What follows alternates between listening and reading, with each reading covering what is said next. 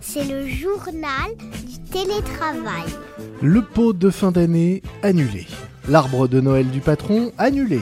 Le vin chaud entre collègues annulé lui aussi. Et la galette des rois alors bien elle est au minimum menacée. Oui, la période n'est pas à la bamboche. Et côté événements d'entreprise et festivités, cet hiver ça va être comme les températures, proches de zéro. Comment malgré tout cultiver le lien, la convivialité et continuer à organiser des événements même à distance Voilà le sujet du jour de notre podcast. Quelles sont les recettes d'un événement d'entreprise à distance réussi c'est ce que nous allons voir dans cet épisode du Journal du télétravail, le podcast de management, avec Lucien Derry, cofondateur de Digit Event, un outil en ligne qui permet de gérer les invitations, les inscriptions et les participants à tous les événements, qu'ils soient physiques ou en ligne. Bonjour. Bonjour le MIG. Alors depuis une semaine et l'annonce du retour du télétravail et de l'annulation des différentes réunions professionnelles, j'imagine que vous devez crouler sous les demandes d'entreprises qui veulent digitaliser leurs événements, non? Oui, tout à fait. Bah, on a eu un, un petit cataclysme euh, en 15 jours. C'est vrai que du jour au lendemain, il y a eu un vent de panique et en fait, euh, il y a eu un nombre très très important d'annulations et de reports. Beaucoup d'entreprises ont préféré reporter cette fois-ci afin de ne pas euh, mettre en danger les collaborateurs en cette fin d'année. J'imagine quand même que les entreprises sont un peu mieux préparées qu'au moment du premier confinement et que de passer du, du physique au virtuel leur fait moins peur. Oui, alors ce qui était compliqué, je pense, c'est la période. Ils n'avaient pas forcément envie, sur les événements de décembre, de passer sur des formats virtuels initialement, mmh puisque c'était, en fait, ils ont beaucoup communiqué aussi sur un grand moment de retrouvailles entre collaborateurs. Et donc, même s'ils sont beaucoup mieux préparés et qu'ils savent aujourd'hui comment digitaliser un événement, le format qui était prévu pour le mois de décembre n'était pas forcément un format qui, à la base, était digital. Donc, ça va être beaucoup moins douloureux, en fait, pour réadapter des événements. Par contre, pour une célébration d'entreprise, bah, peut-être qu'on touche aussi parfois la limite du virtuel. Est-ce que, au-delà de cette période particulière, est-ce qu'il est quand même facile de transformer un événement physique en, virtuel? Quelles sont les, choses que vous avez pu apprendre ces derniers mois qui fonctionnent et quelles sont les choses qui fonctionnent pas du tout? Donc, ce qui fonctionne pas, on, on l'entend un peu, là, c'est le, les moments de célébration finalement. Je pense que la clé de l'événement virtuel réussi, c'est déjà un événement où le contenu, le fil conducteur de l'événement est parfaitement maîtrisé et anticipé.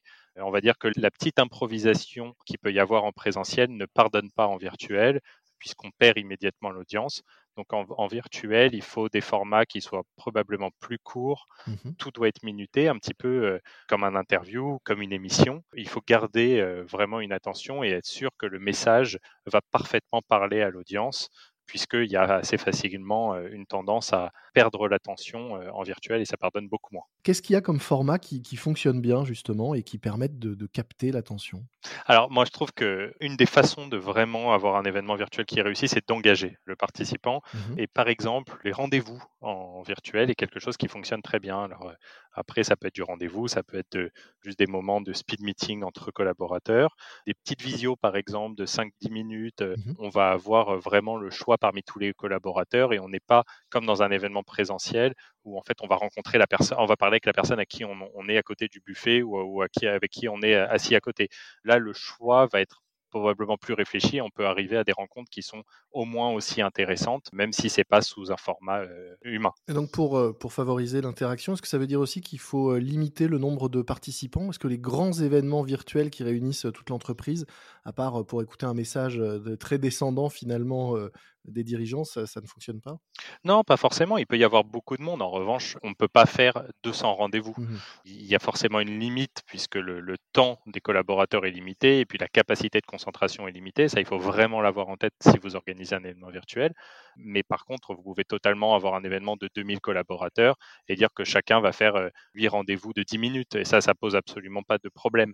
Après, ce qui est sûr, c'est que si vous avez un format qui est un format non segmenté dans lequel vous avez les 2000 collaborateurs dans une même réunion virtuelle. Il y a intérêt à ce que ce moment soit soit pas trop long, soit très dense en news ou en informations communiquées, parce que si ça ne parle pas exactement aux participants, alors là, on va vite avoir un problème de zapping. Mmh oui, d'où l'importance de bien préparer et d'avoir quelque chose qui soit très euh, chronométré et presque formaté.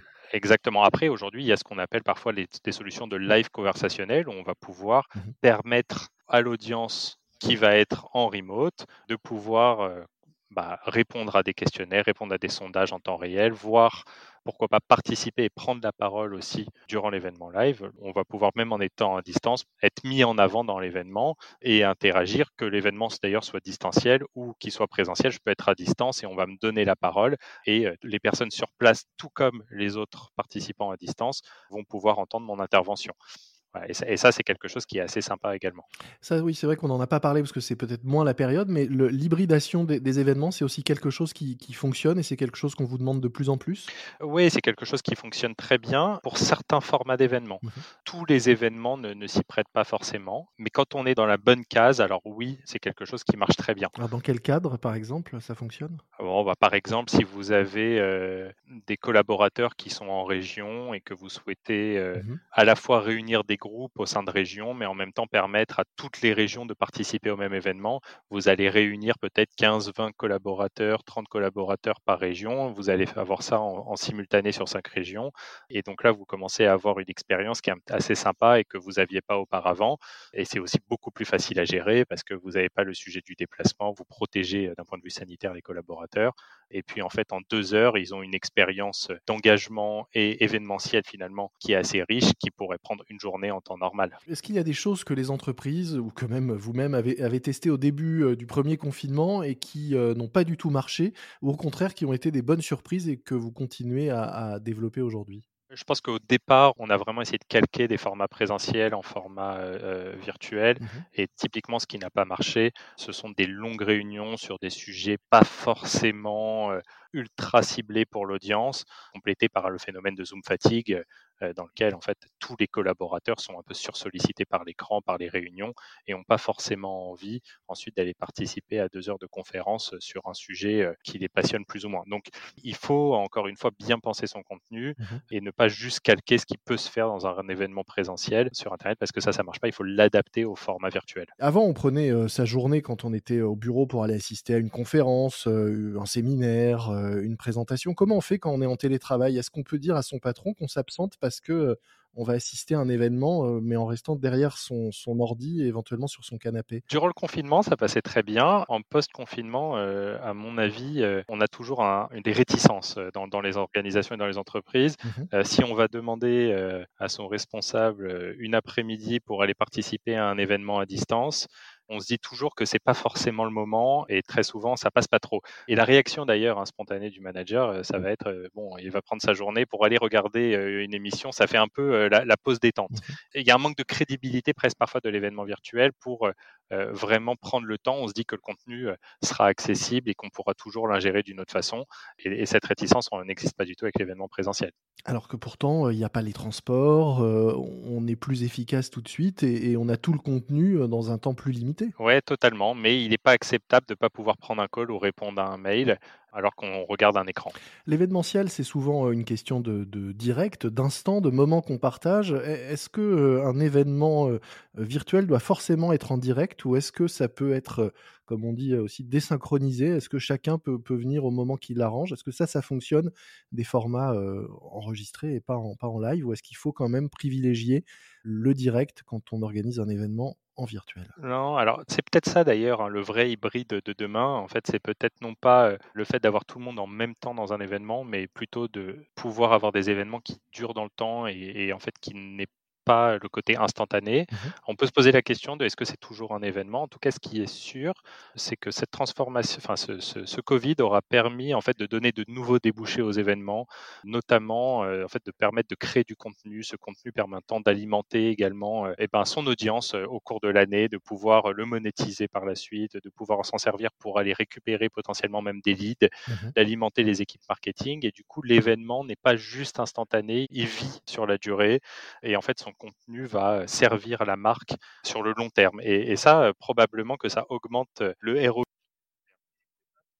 oui, de, de l'événement pour les organisateurs. Souvent euh, entre les lieux, entre le, physique et, le virtuel, l'hybridation, on le comprend, ça peut être aussi une question de, temporalité. Exactement. En amont de l'événement, on va pouvoir donner de la ressource, on va pouvoir donner des vidéos, on va pouvoir en fait préparer sa venue. Le jour J, bah, ça peut rester présentiel, mais en fait, on va aller vraiment droit au but et on va créer un maximum de valeur. Et après, on va pouvoir continuer l'échange en post-événement, mmh en donnant du contenu encore, en le rediffusant, en poursuivant l'échange, en préparant de nouvelles sessions. Dernière question euh, anecdotique, mais quoique, euh, ce qui est sympa aussi dans un événement physique, c'est euh, le buffet, c'est de se retrouver et de, trinquer avec les collègues. Comment on fait en virtuel? Eh ben, on fait pas.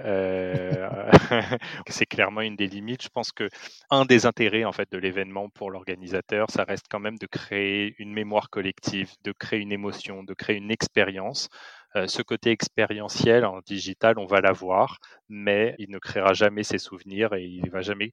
Il peut, en fait avoir un, une vertu fonctionnelle, on va pouvoir récupérer l'information, on va pouvoir faire des rencontres, mais par contre l'attachement, le lien émotionnel, on aura beaucoup de mal à le, recréer. Et j'ai presque envie de dire tant mieux. Mmh. Oui, c'est, on voit la limite, même s'il y a des événements auxquels, pour lesquels, par exemple, je pense à des, des, opérations de team building où on organise des dégustations à distance, où on va envoyer avant une boîte à chaque salarié pour qu'il puisse goûter en même temps tous un fromage, un vin, un chocolat. Bon, pour la galette des rois, si on reçoit la, la part par la poste, c'est moins sympa qu'en vrai. Quoi. Bien sûr, et je pense qu'au niveau des dizaines, je crois qu'il s'organise en France 300 000 événements par an.